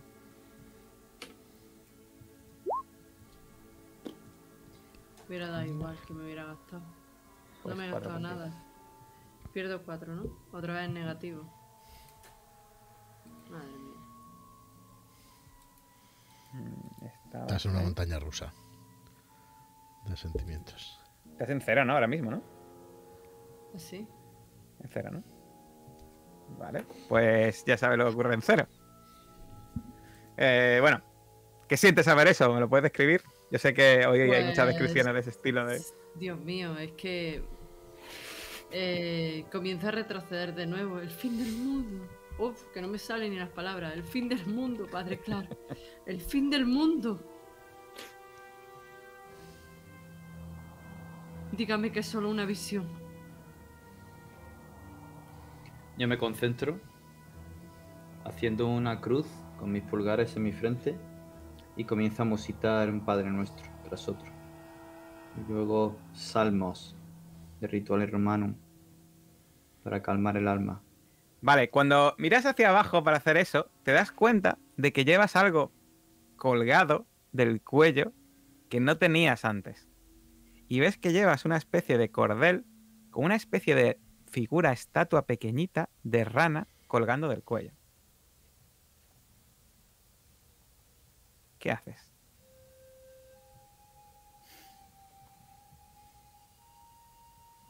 Me sobresalto.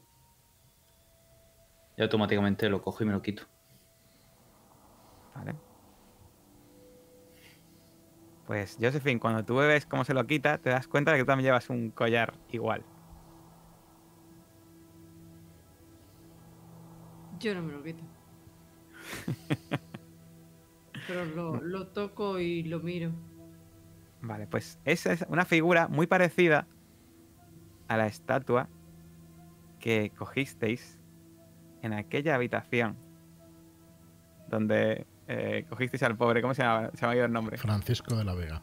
Francisco Sí. de la Vega. Al Pobre Francisco de la Vega, correcto. Al pobre Francisco de la Vega. Le robasteis esa estatua antes de dejarle en el hospital. Maldita sea, es como aquel batracio inmundo que adoraba. Bueno, empezáis a escuchar de nuevo un zumbido que, se va intensificando. Y vamos a cambiar de nuevo a, a Caleb y a Joe. Caleb, tú vas corriendo y de repente eh, te caes. Como si el suelo hubiese desaparecido debajo de tus pies. Y de repente te sumerges en agua. Miras, eh, se te pasa un momento momentáneamente, nadas obviamente frenéticamente para salir, se te pasa momentáneamente, estás ahí en- realmente en pánico, empiezas a mirar y miras hacia arriba y ves que estás en un cenote. Miras hacia arriba y ves la luz de la luz de la claridad en, en la pared superior y ves que de hecho hay una cuerda colgando de la parte de arriba del cenote que eh, llega hasta eh, hasta el agua prácticamente.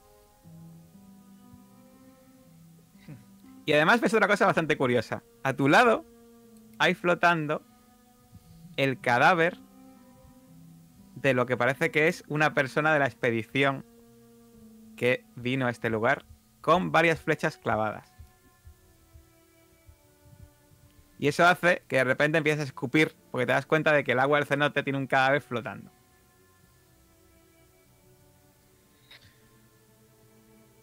Vale. Te podía hacer tirar esta habilidad otra vez, pero eh, Nah, no voy a hacerlo, no voy a hacerlo. Es lo más normal que, que he visto en dos o tres días. Me imagino que ya vuelvo a mis cabares, ¿no? O al menos. Más o menos, aunque ya me dirás tú el trastorno que te pillas ahí medio permanente. Sí, ya. Ya lo miraremos, que algo he pensado. Vale. Eh, señor Gil, señor Gil. Mire. Y de repente llegas Joe a ese lugar. Ya la- obviamente os dais cuenta de que no os hace falta luz porque viene la claridad de arriba. Sigue oscuro, pero por lo menos eh, está la claridad de lo alto de ese cenote. Pero, ¿Qué demonios? Eh, entiendo que está al nuestro mismo nivel, ¿no? El cenote de ahí para abajo. O sea, vosotros en realidad estáis en la parte de abajo. eh, voy a decirlo así, está el agua. y estáis más o menos al mismo nivel, sí. Y luego está, ya sabéis cómo el cenote va arriba a la roca y hay una cuerda colgando. Por aquí podremos salir. Joder. Y bueno, inspecciona un poco la zona a ver si solamente hay ese cadáver o hay alguno más. De hecho, te das cuenta de que cuando llega a vuestra altura eh, Francisco eh, de Belalcázar, ves que de repente como si una fuerza le impidiese continuar. Dice, o dice, hasta aquí puedo llegar, amigos. En latín, por supuesto. Me voy a acercar a él y voy a coger sus sus manos. Sé que nos conocemos desde hace nada, escasos minutos, pero creo que, que hemos demostrado razones para que se fíe usted de nosotros. ¿Es así? Así es. Mire, allá arriba. ¿Reconoce usted una figura? Le voy a describir al, al sapo, al batracio este del el monstruo que hay arriba. Lo vio en su día, fue el que se comió a su gente, fue el que destrozó su expedición, a sus hombres. ¿Lo reconoce? Estás, de- estás describiendo a la bestia con exactitud. Nuestros amigos están justo al lado de esa bestia. Necesitamos que alguien los lo pueda distraer mientras nosotros vamos por otro lado e intentamos sacarlo. ¿Podrá usted ayudarnos? ¿Están bajo la sala del, del altar? Allí están, sí.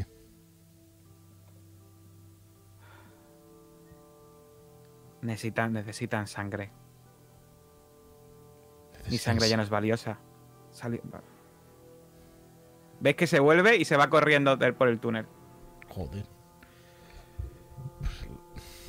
Una vitalidad que sorprendente. Ha sido el queso, seguro. Manchego. Ya ves. La- Le he puesto las pilas. Caleb, eh, hemos de subir por aquí, intentar distraer a esa bestia mientras... No sé. Hemos de conseguir sacarla de allí, ¿no? Intentar sacar a Jacob y a Josephine de esa sala. Desde luego, salir de aquí me parece bien. Y sí, creo que tendremos más posibilidades fuera. ¿En qué estado te encuentras? ¿Cree que podrás salir Sí, claro. esa ¿por qué cuerda? Es una cuerda, nos va a costar. Yo voy a intentar... Bueno, y yo imagino, en principio sería con tirada de atletismo y tal, pero ya no os voy a hacer tirar, ¿vale? Porque es tontería. Tenéis todo el tiempo del mundo, así que Vale. os cuesta un poco quizá, porque, bueno, porque te- en realidad no tanto en el momento dado que vais aprovechando las paredes para subir. Y eh, pues al cabo de pocos minutos conseguís llegar a la parte de arriba. Y cuando llegáis, veis que estáis, de hecho os voy a mover en el mapa, eh, tanto a Caleb como a Joe. Joe, ¿cuál es? ¿Es este? ¿Este es Joe? Sí. ¿no? Sí. Vale, pues. Veis que estáis eh, justo en el cenote que se veía desde el patio. Rodeados de selva y con ese pasillo verde que os conduciría hacia ese lugar donde está la pirámide. ¿Qué hacéis? No podemos dejarlos allí, Caleb. Tenemos que volver a la pirámide. Eso está claro. Pero ¿cómo demonios acabamos con esa bestia?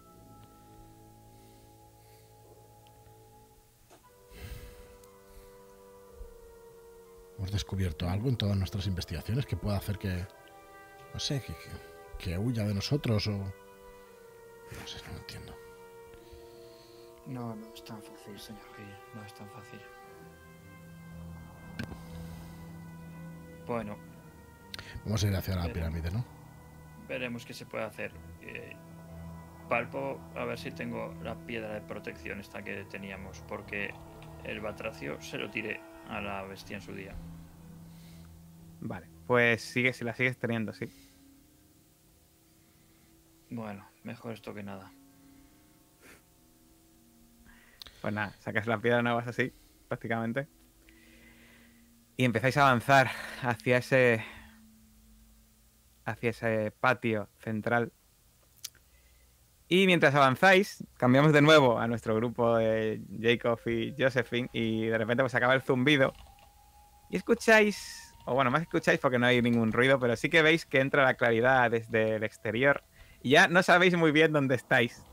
Pero vuestra mente, pues obviamente se siente, os sentéis cansados, realmente ya. Como si os hubiesen me- me- metido un gancho por debajo del estómago y hubiesen tirado de vosotros ya varias veces. Yo ya no me atrevo a mirar por la ventana. Demasiado estrés ya para mí. Es que no me muevo ni siquiera del sitio. Bueno, de repente empezáis a ver eh, por los agujeros que hay en el techo cómo empieza a gotear algo rojo que parece sangre. Y, escucháis un crujido y se abre el techo. Y cuando se abre el techo veis una figura como si fuese la de... Parece una especie como de, español antiguo. Lleva una especie de casco metálico. unas plumas arriba muy sucias, una barba súper larga. Eh, y no- veis que en el momento que podéis verle bien, veis que tiene un corte hecho en la muñeca. Y con la otra mano os dice en un español un poco arcaico: Coged la mano rápido, salid de aquí antes de que haya otro cambio. Me pongo el colgante. Digo, ahora mismo, caballero. Josephine, Sí, sí, yo, yo corro, yo corro y Salid. intento. Hay que saltar, ¿no? Para poder alcanzar su mano. Sí, más, eh, más o menos das un salto, le coges la mano, él tira hacia arriba. Hay un momento dado que de repente, cuando está tirando hacia arriba, estás tú y yo prácticamente ahí arriba, de repente tu mano atraviesa su mano. Pero estás arriba y consigues sujetarte, te ayuda a Jacob y consigues salir. Y te das cuenta que de repente se ha vuelto como un poco traslúcido, se asusta mucho y intenta ayudar a Jacob mientras lo hace. ¿Qué haces, Josephine, cuando ves eso? Eh, yo pego un respingo. ¿Sois un fantasma? Fantasma no soy. Rápido, estoy a punto de desaparecer. Mira, ayúdame a, salvar a, a tu- a compañero. para, para, para ayudar a Jacob. Bueno, pues intenta ayudaros, pero ya veis que eh, directamente os atraviesa. eh, tú consigues hacer fuerza, no sabes de dónde, y consigues tirar de Jacob. Y cuando ya estáis los dos apoyados en el suelo, veis que os mira con mirada casi como si fuese de nostalgia y empieza a llorar. Y veis como las lágrimas le caen por la barba.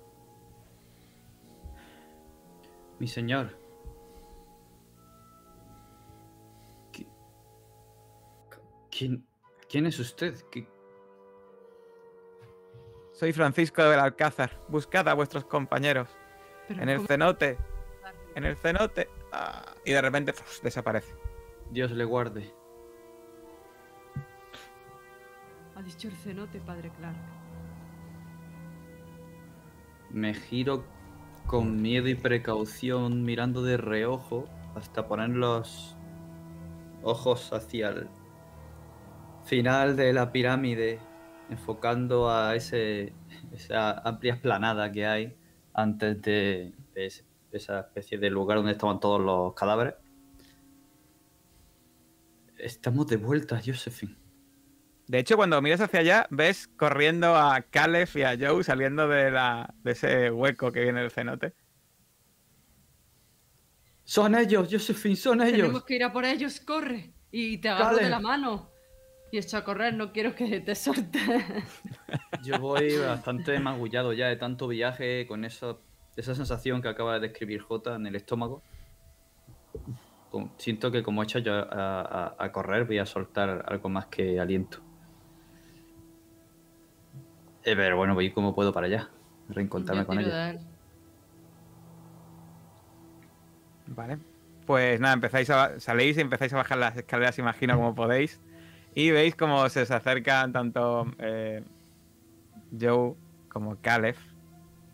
Y os veis, vosotros los veis bajar las escaleras. No sé qué hacéis vosotros cuando los veis bajar las escaleras. Pues correr hacia ellos y darles un abrazo. Como el meme de los niños pequeños corriendo. como locos. Hostia. Vale, pues estáis un abrazo. Eh, sentís, o sea, veis la mirada de Caleb, una mirada un poco ida, pero que no está, eh, está un poco a la par casi de la vuestra. De hecho, sent- sentéis como si estuviese Josephine mojada por la parte de abajo. Y totalmente llena de sangre, su ropa y sus manos. Y quiero que hagáis, antes de que digáis nada, una prueba de sentir el peligro. Hostia. Madre mía. Me voy a gastar Sentir el peligro. Yo me Un gasto un punto. dos puntos. Yo voy a pelo. Ay. Dios está conmigo. Con todo menos con Josephine. Ah, No, a Josephine te han tirado, pero quería que se quedase con uno. siempre seguro que no está conmigo, vamos. Lleva una tarde que madre mía. Ah, no, crítico casi todos. Mira, estoy Bueno. tan sumamente asustada que ya estoy pendiente de todo. Bueno, pues de repente sentís que algo se está mirando desde un desde el ladito de la pirámide y todos sois plenamente conscientes. De repente os quedáis totalmente en silencio. Miráis todos hacia allí, en plan girando la cabeza, súper lento y veis ese sapo verde oscuro del tamaño de un coche pequeño, con las alas de murciélago arrugadas en la espalda y la boca repleta de dientes de jaguar, con una lengua serpentina que la mete y la saca de la boca mientras os mira fijamente. Sentís que os mira y de repente, cuando ya empezáis a sentiros de nuevo el terror subir desde abajo arriba otra vez, veis como gira la cabeza, se vuelve y se va.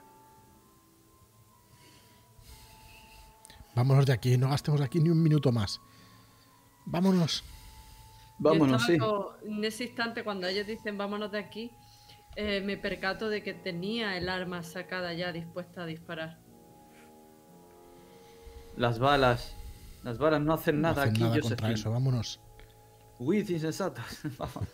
Yo echo a correr, en cuanto dicen huir, echo a correr como una loca, con la pistola en la mano, pero como una loca, vamos. Vale. Pues empezáis a correr juntos, imagino, hacia la selva, ¿no? Con intención de salir de aquí lo más rápido posible. Olvidándoos de vuestro antiguo compañero Rick Luke, que murió en el estómago de esa bestia. Olvidándoos del pobre Francisco del Alcázar, que dónde saber dónde estará ahora después de haberos salvado la vida. Y adentrándoos en esa selva, donde cuando lleváis ya cinco minutos andando, de repente escucháis los ruidos de cerrojo de nuevo, de esas armas que os apuntaron, y veis cómo salen de la selva un grupo de 20 personas que os rodean. Y con la cabeza vendada sale una persona que conocéis. Hijo de- la. Vaya, vaya, vaya. Ah, sí que todavía no habéis salido de aquí. Eh, qué alegría volver a veros. Hable por usted y escupo en el suelo. Ah, no hace falta escupir. Será rápido, no os preocupéis. Un momento, ¿qué es eso?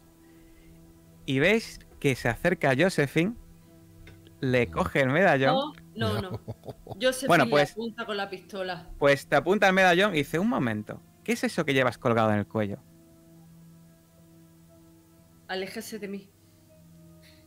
No hace falta que vayamos a las armas, somos más. Dime qué es eso que llevas en el cuello. Es No un sé. don del pescador. Miro ¿Habéis-. ¿Habéis, os ha concedido un don? ¿Habéis hablado con el, con el pescador del exterior? No. Hemos conectado directamente a su mente. ¿Ves que ha dado, pa- da dos pasos hacia atrás? Pone cara de auténtico estupor y hace así con la mano. Y todo el mundo baja las armas. En ese momento bajo yo la mía. No volváis a Mérida. No quiero veros nunca más. Y veis cómo se gira y se adentra en la selva seguido de todos sus esbirros. Y os quedáis solos en medio de la selva. Y os dais, cuando estáis en medio de la selva, os dais cuenta que de nuevo se escuchan el sonido de los pájaros. Y, s- y os sentís más seguros de lo que os habéis sentido en las últimas, no sabéis si minutos, horas o cuánto ha sido, pero casi os arrodilláis en el suelo dando gracias a Dios o a lo que sea pensando en eso. por haber Doblo. salido con vida de ese lugar. Sí. Doblo las rodillas y creo que es incluso por el alivio que siento al, al tener esa- la sensación de haber acabado con todo esto. Dios, desde que empezamos no tenía la sensación de que estuviéramos tan, tan al límite y hemos pasado por momentos muy, muy jodidos. ¿Estáis bien?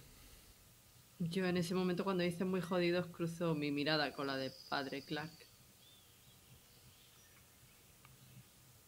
La miro con complicidad un momento, pero luego la rehuyo con vergüenza. Y gacho la- la- los ojos y me pongo colorado. Estamos bien dentro de lo que cabe, teniendo en cuenta que hemos tenido a golpeados en nuestra cabeza. Gracias, Dios mío. Gracias, Y eso- Dios mío. Tenéis que explicárnoslo a Olgroth y ese pescador del exterior. ¿Y ¿Qué es esa? No, no, no, no. Salgamos de aquí. Salgamos de aquí. No, no, no quiero volver a recordar eso. Primero vamos a recuperarnos, tenéis toda la razón. Me alegro mucho de, de- de encontrarme con vosotros. Creí que os habíamos perdido. ¿Cómo habéis podido salir? Íbamos para allá, nos encontramos con un español, un español antiguo que por suerte entendía el latín. Es el que nos ayuda a salir. Nos ayudó y. Y esto. Esto. ¿Qué, qué demonios es eso? Una figura igual que el monstruo que hemos visto. No. Él te toca, te hurga directamente en la mente. No lo entiendes. Eh, en ese momento No te lo entendéis tocó el ninguno. padre Clark.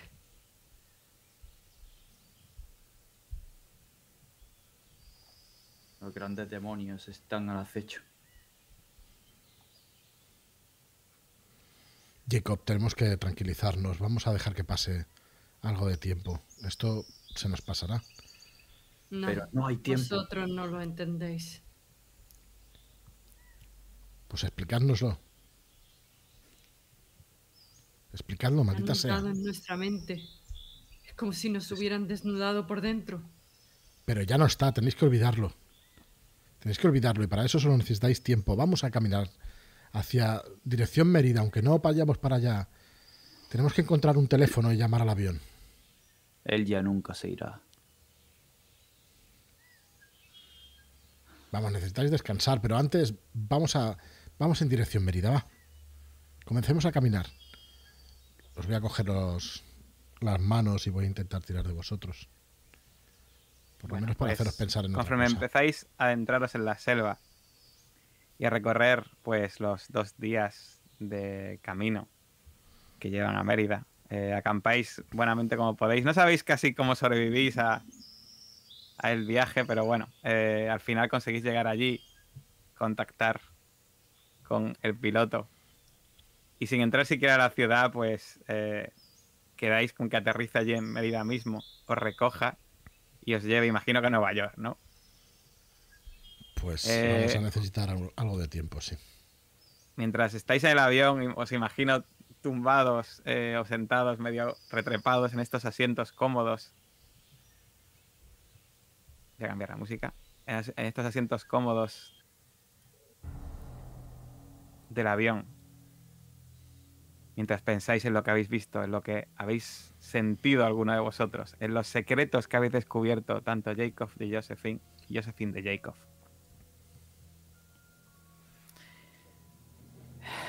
Y bueno, antes de cortar ya por hoy, eh, quiero que me digáis qué vais a hacer en la ciudad de Nueva York y eh, qué es lo que tenéis pensado hacer y contaros entre vosotros qué os habéis, qué habéis compartido cuando han pasado los días y, y esas cosas.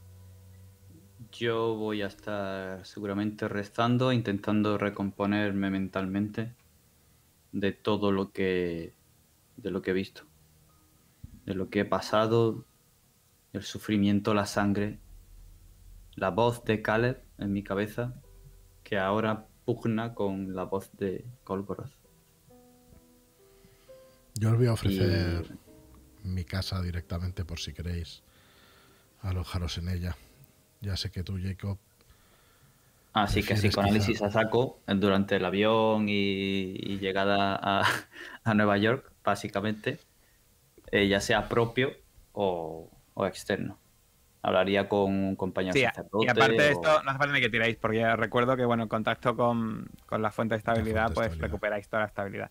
De hecho, es una cosa que a comentar, aparte de que vais a poder gastar dos puntitos más ahora para subir de nivel, recordad esto, vais a recuperar todos los puntos de investigación y también todos los generales, excepto los de eh, salud, eh, cordura y estabilidad, la de estabilidad la voy a recuperar con la fuente de estabilidad, los de salud también con el descanso, pero el- con la cordura ya sabéis que es así que se queda tal y como esté. Dime. Eh, con respecto a las pilares de estabilidad, de- eh, las pilares de cordura, con esta cordura que hemos perdido, Eh, creo que todavía no tienes problemas porque te quedan dos y te has quedado. era menos de 6. ah, era- sí, es menos de seis, eso es. Vale, entonces ya está. Yo me quedaba en 6, ¿no?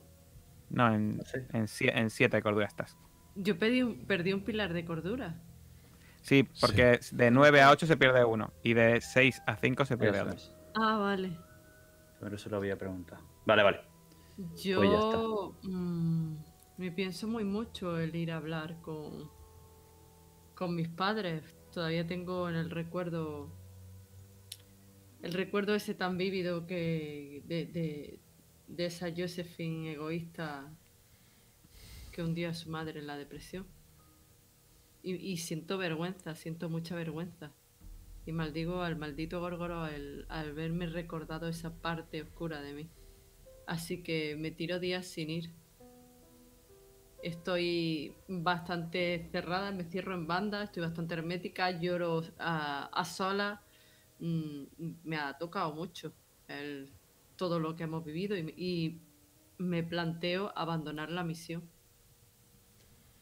antes de romperme del todo. Hasta que recuerdas, imagino, ese futuro. Si no acabáis con ese ser. Y. Caleb o Joe, ¿cómo sentís? Que veo que están muy, muy destrozados, como es natural, Jacob y Josephine. ¿Y vosotros dos? Yo creo que Joe es el que ha salido un poco más indemne, ¿no? Bueno, menos Sí. 4 de cordura, pero sí, o sea, de estabilidad, pero. Pero bueno, aguantando. un Claro, pero no has perdido cordura, no, no, has, per- no- no has bajado de menos 5, así que yo me imagino que es el que está mejor, ¿no? Dentro de lo malo. Sí, es el que quiere por lo menos cuidar de ellos en, en su casa, ayudarles en todo lo que en todo lo que esté en su mano. No sé si aceptáis o estáis cada uno en. Sí, yo sí que acepto. Muy bien. ¿Y Caleb? Bueno, Caleb, por una parte, eh, lo que percibe es que empiezan a estar preparados sus compañeros y él. Empiezan a no dudar. Pero eso tiene un coste. Y él también está algo decepcionado consigo mismo. Porque al pasar de la teoría a la práctica, pues ve que el choque para su mente ha sido demasiado fuerte. Hablando de mente, eh, te has quedado al final con estabilidad Menos siete. 8. Sí, pero bueno, que el, pues has perdido uno, uno fijo y que el máximo sí, te ha bajado a 8. sí, y eso hace-. Y eso hace que una de tus fuentes de estabilidad se mm, vaya al carajo. Eh, ¿Quieres pensarlo ahora porque se ha ido al carajo o lo quieres o lo quieres pensar para la próxima sesión? No, no, está, está pensado ya. Tenía una seguidora, Natasha Barnes, y fui a verla en esta visita que estamos haciendo a Nueva York. Fui a verla e intenté hacerle entender parte de lo que habíamos visto, sin dar nombres, sin dar demasiados detalles. Pensando que su fe en todo aquello en lo que estamos, por lo que estamos luchando, en lo que creemos, se fortalecería. Pero lo único que he hecho es asustarla. Y ha empezado a rehuir de ti y ya no, no contacta contigo. Muy bien. Exactamente. Bueno, pues solo quiero hacer dos preguntas antes de acabar por hoy. Eh, la primera pregunta es, ¿habéis compartido lo que habéis vivido de forma individual, especialmente Jacob y Josephine con los demás? ¿Y cómo lo habéis compartido? Esa es la primera pregunta. Para haberlo compartido, en el caso de Jacob, eh, tienen que haber llegado a él. Porque él se ha encerrado con su hermana en su piso, luego en la archidiócesis, intentando buscar conversaciones con el reverendo, amigo suyo. Y siente vergüenza, siente todo eso que le ha removido, aparte del impacto del propio Golgoroth. Así que no quiere contactar con Josephine por razones obvias. Se, se- se siente desnudo ante ella ahora mismo. Y eh, a menos que alguien le busque, no lo va a querer ver. Eh, sobre todo eh, durante el viaje de vuelta, cuando nos vamos a ver, no lo sé. Pero sí que ha tomado distancia con Caleb, más de la habitual, de lo que solía tener. Cada vez está un poquito más cercano físicamente a él y ha vuelto a tomar distancia. Caleb sí que lo va a buscar en su estancia en Nueva York. Vale. Caleb, ahora por los sucesos que acaban de vivir, pues se podría decir que está todavía más obsesionado y quiere saber más, al precio que sea. Con el padre Clark comparte la debilidad que ha tenido al darse de bruces con la realidad, con lo que tanto tiempo anhelaba. Al final, si me busca, me encuentra. Vamos, tampoco soy un cobarde. ¿Y cómo se lo vas a contar? ¿Y qué le vas a contar? El caso es que él ya tiene ciertas maneras, ciertas maneras con la psicología y con todo lo que hemos vivido, pasado juntos y sufrido, al final acabará llegando a mí de la manera más adecuada. Y le contaría las visiones de mundos en otros lugares, otras galaxias, con otros firmamentos, no, no sé cómo explicárselo. Y en uno de esos lugares, rayos que impactan en la mente y esa figura llena de patas de cabra, tentáculos y una boca de sapo llena de dientes que nos habló directamente a la cabeza. Él era el auténtico Golgoroth, pero solo buscaba las verdades para divertirse, para estrujarlas, se hurgó en nuestra mente y sacó lo más profundo, lo que más nos dolía. Dice que sí, que él es el pescador, pero no es a quien estamos buscando. El gran mentiroso se está haciendo pasar por él. Es Igolonak, a quien estamos buscando.